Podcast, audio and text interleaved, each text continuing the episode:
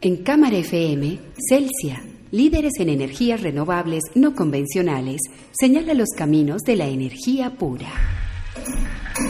Produce Universidad EIA y su grupo de investigación Energía. Santiago Ortega y Andrés Jaramillo, investigadores de Energía, conducen Energía Pura.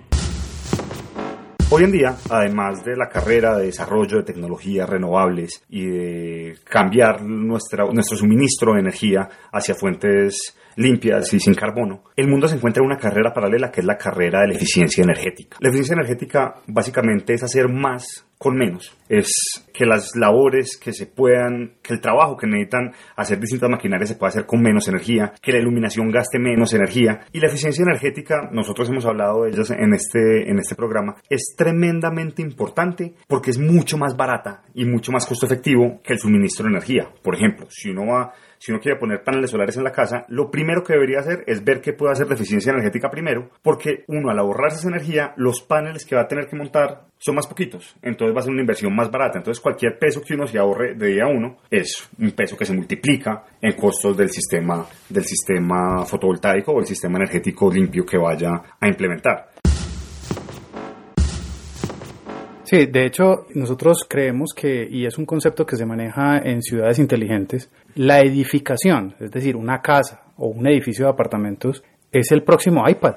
Es decir, uno cuando ve al edificio como un ser vivo, que además de energía tiene que gestionar asuntos de residuos, de agua, de seguridad, de telecomunicaciones y del movimiento logístico mismo de la gente, de las puertas, de una cantidad de cosas, pensemos que una edificación es ya un elemento con una cantidad de dimensiones importantes y ese ver a la edificación como un concepto completo es algo que se llama en alguna literatura el facility management, es decir, yo como desde una vista completa y desde una vista más, más más general, puedo tomar una edificación y a través de tecnologías o a través de procesos puedo gestionar esa edificación de una manera mucho más eficiente y sostenible. Entonces, como bien decías ahorita, la eficiencia energética es tal vez el recurso más barato de implementar porque lo que se trata es de ver yo cómo con lo que tengo lo puedo optimizar. Entonces hoy, por ejemplo, tenemos los, electrodomésticos. Y ustedes recuerdan que lo que consumía un televisor antiguamente, eso, eso era una caja de radiación térmica. Uno podía secar ropa encima del televisor. O de pequeños nosotros secábamos los tenis detrás de la nevera. Ya, ya las neveras son de 200 vatios. Los televisores planos consumen muchísimo menos que los de los tubos de rayos catódicos. Y ahora que hablas de las neveras, incluso el gobierno nacional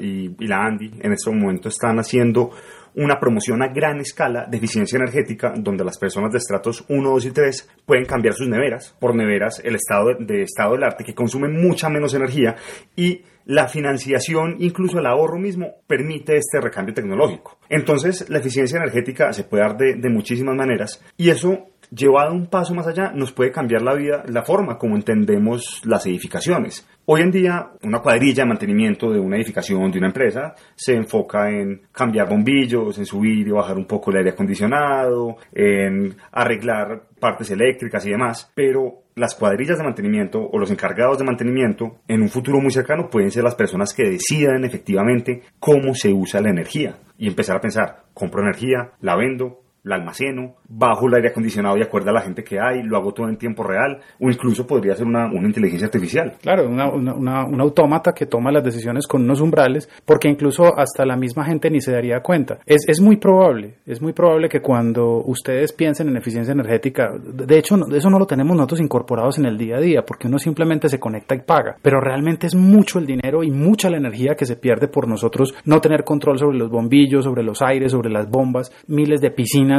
donde no hay nadie con las bombas prendidas, etcétera. Son cientos de ejercicios que uno puede hacer y son cientos de kilovatios perdidos que se podrían recuperar sin hacer una nueva central de generación. En Celsia creemos que el mundo cambia solo con verlo de otra manera. Así lo hizo el que descubrió que la luz del sol genera energía limpia y el que vio que moverse en autos eléctricos daña menos el planeta.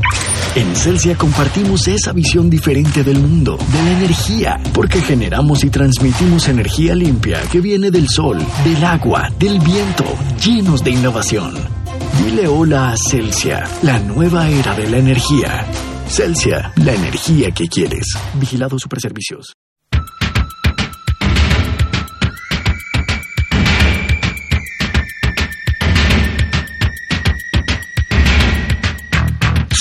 Lost. Don't like a madman. Ripping going on. Take like a madman.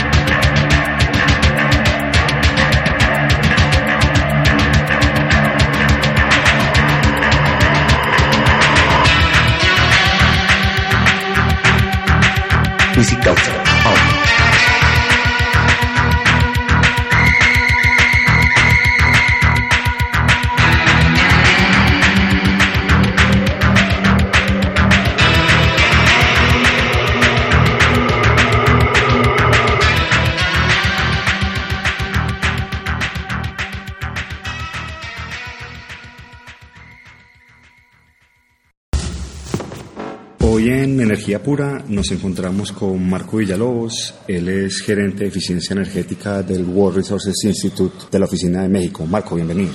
Muchas gracias. Marco, te pregunto, ¿por qué es importante tener eficiencia energética en, en edificaciones?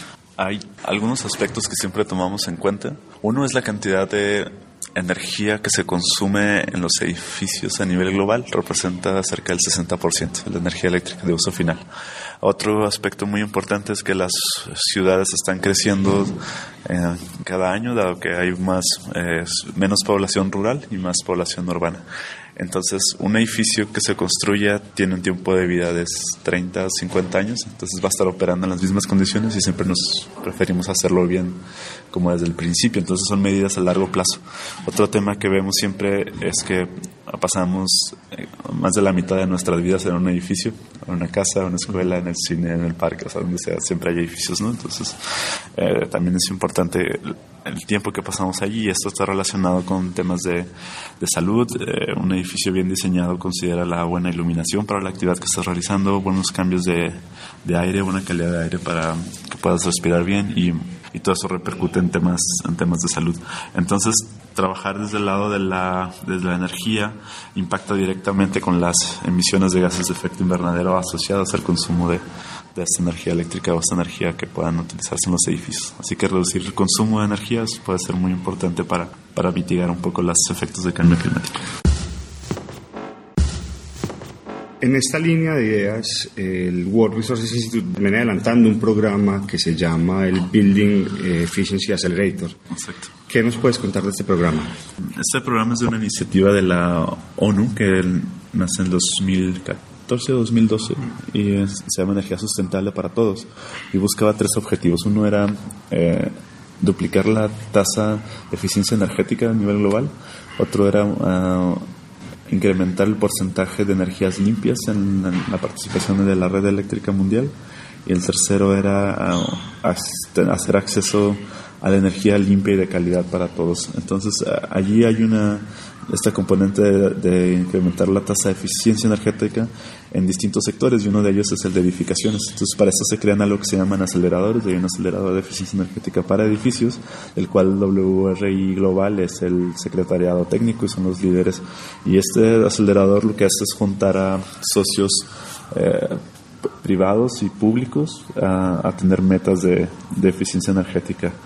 Eh, en sus edificaciones y para esto se cuentan con más de 30 empresas eh, multinacionales, nacionales, este, bilaterales, existe como ONGs como de todo tipo y eh, actualmente son 31 ciudades alrededor del mundo que, forman parte de, de, este programa del acelerador. Ok, este acelerador se enfoca en viviendas públicas, en viviendas privadas, en, en edificaciones, digamos, gubernamentales o...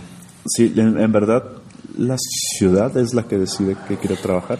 El acelerador está ahí para apoyar las decisiones que tome la ciudad. Pensamos que que no tenemos la respuesta, sino que las ciudades tienen la respuesta. Así que es un poco, cuando una ciudad decide formar parte del acelerador, tiene tres compromisos. Uno es tener una política que facilite la, la implementación de medidas de eficiencia energética en edificios. Otro es tener un proyecto demostrativo o tomar acciones. Y el otro es tener un compromiso de compartir la información que, que, se esté generando. Entonces ellos realmente deciden con qué, con qué quieren trabajar. Así la mayoría han trabajado con, con edificios municipales, pues dado que son de su eh, propiedad, es más fácil tomar acciones sobre ellos y, con eso empezar a ser líderes a través del ejemplo. En Celsia creemos que el mundo cambia solo con verlo de otra manera. Así lo hizo el que descubrió que la luz del sol genera energía limpia y el que vio que moverse en autos eléctricos daña menos el planeta. En Celsia compartimos esa visión diferente del mundo, de la energía, porque generamos y transmitimos energía limpia que viene del sol, del agua, del viento, llenos de innovación. Dile hola a Celsia, la nueva era de la energía. Celsia, la energía que quieres. Vigilado Superservicios.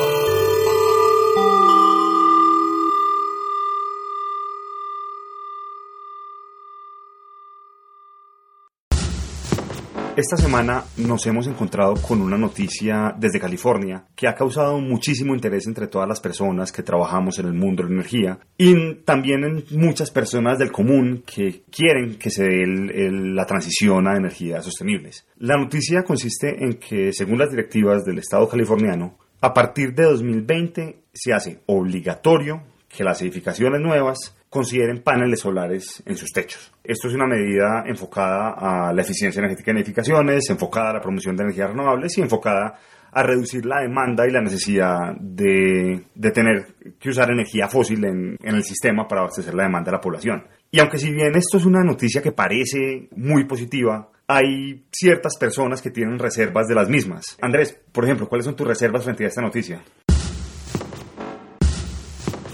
O sea, lo que pensamos es que eh, las energías renovables no convencionales, como la solar y como la eólica, incluso la biomasa, son energías que deberían entrar al sistema por su competitividad, es decir, porque su precio y por su flexibilidad, las hagan un recurso atractivo, no porque sea obligatorio. De todas maneras, sabemos que California es un estado pionero y, disruptivo por excelencia en muchas cosas. No se nos olvide que allí está Silicon Valley y muchas de las cosas disruptivas y diferentes que han pasado en Estados Unidos arrancaron en California. Sin embargo, en Colombia lo que vemos es que estas tecnologías empiezan a penetrar, pero justamente por su competitividad y por su necesidad. Vemos como en Medellín muchos proyectos solares empiezan y mm, eh, es, es, muy probable que en un par de años ya veamos, ya sea para nosotros normal, ver cubiertas de fábricas, de terminales de transporte, de hospitales, de universidades, de colegios. Incluso de, de casas particulares. Claro, y de casas, y de hecho, pues ya, ya uno ve algunas, algunos primeros adoptantes gomosos que, que empiezan a ponerlo, pero esto se va, eh, por decirlo de alguna manera, viralizando y la gente le empieza a tomar eh, confianza y to, sobre todo la ingeniería y los instaladores ya empiezan a mostrar cierta madurez porque ya tienen alguna experiencia,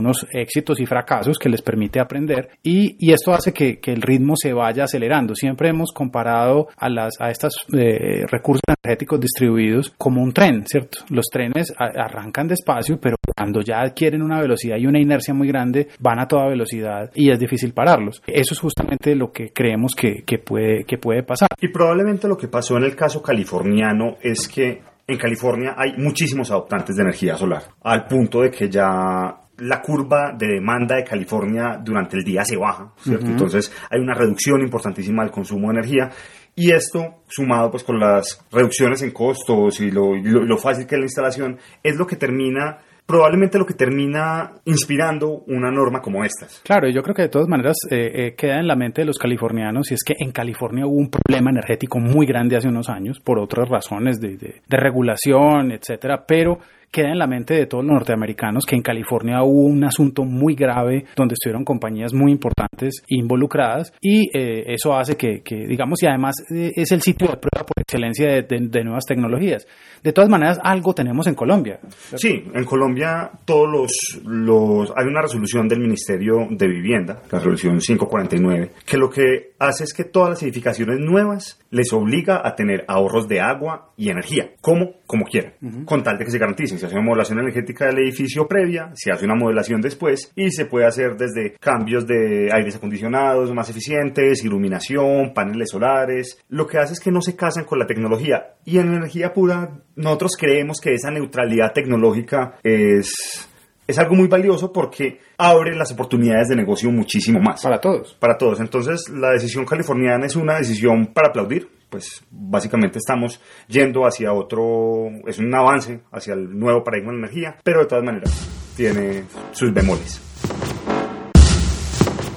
En Celsia creemos que el mundo cambia solo con verlo de otra manera.